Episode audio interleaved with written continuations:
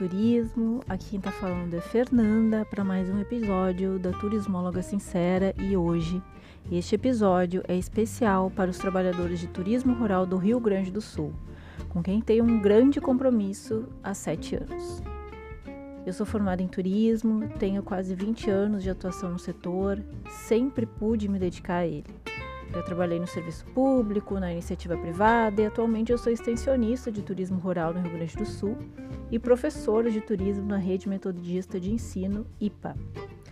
Nessa semana, o Rio Grande do Sul teve nova publicação de decreto que flexibiliza a abertura do comércio e de prestação de serviços em alguns municípios.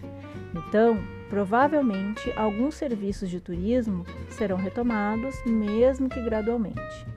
Bem, em face disso, por todo esse meu tempo de trabalho, pelo meu estudo constante por conta do meu acesso a profissionais de saúde que sempre compartilham comigo informações seguras e checadas, eu venho hoje nesse áudio trazer algumas informações para quem é trabalhador do turismo rural.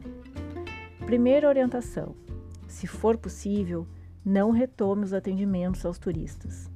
Eu sei que nem todos podem escolher essa opção, eu não estou aqui para julgar ou apontar certo e errado. Mas se puder escolher, escolha não atender ainda. Isso porque todos os dias surge uma informação nova sobre o coronavírus.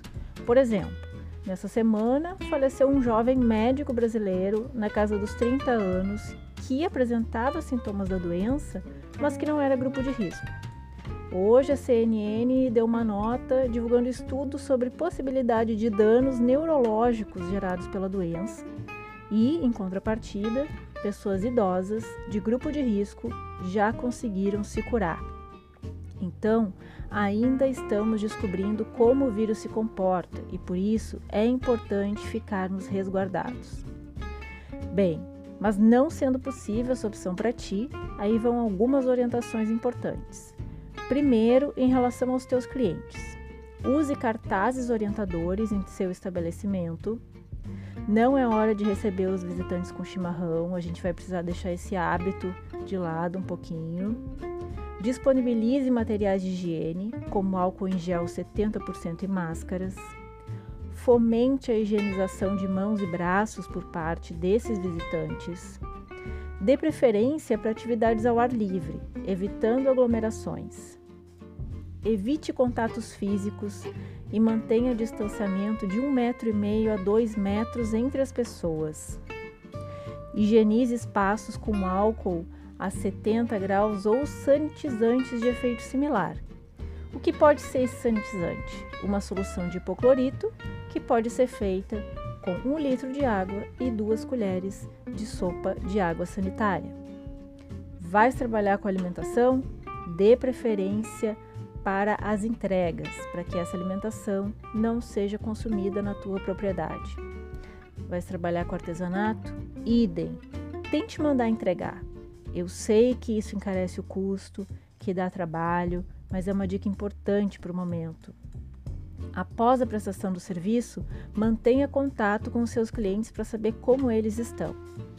Agora, orientações para ti, para tua família, ou seja, para tua equipe de trabalho. Pessoas de grupo de risco, como idosos e que tenham doenças respiratórias crônicas, não devem trabalhar, tampouco entrar em contato com essas pessoas de fora. Roupa de atendimento não entra em casa. Troque de roupa em ambiente isolado antes de entrar em casa. O mesmo vale para os sapatos. Faça uma asepsia das mãos e dos braços com frequência, lavando-os com água e sabão e procedendo com o uso de álcool em gel 70%. Usem máscaras. Tomem nota dos dados dos visitantes, como o dia do atendimento, o nome, o município de procedência, e-mail e telefone. Bem, eu reafirmo: se puder, não receba turistas. Se for receber, cuide deles, da tua família e da tua equipe de trabalho. Espero ter colaborado. Em caso de dúvidas, pode escrever para mim no fernandacds@hotmail.com.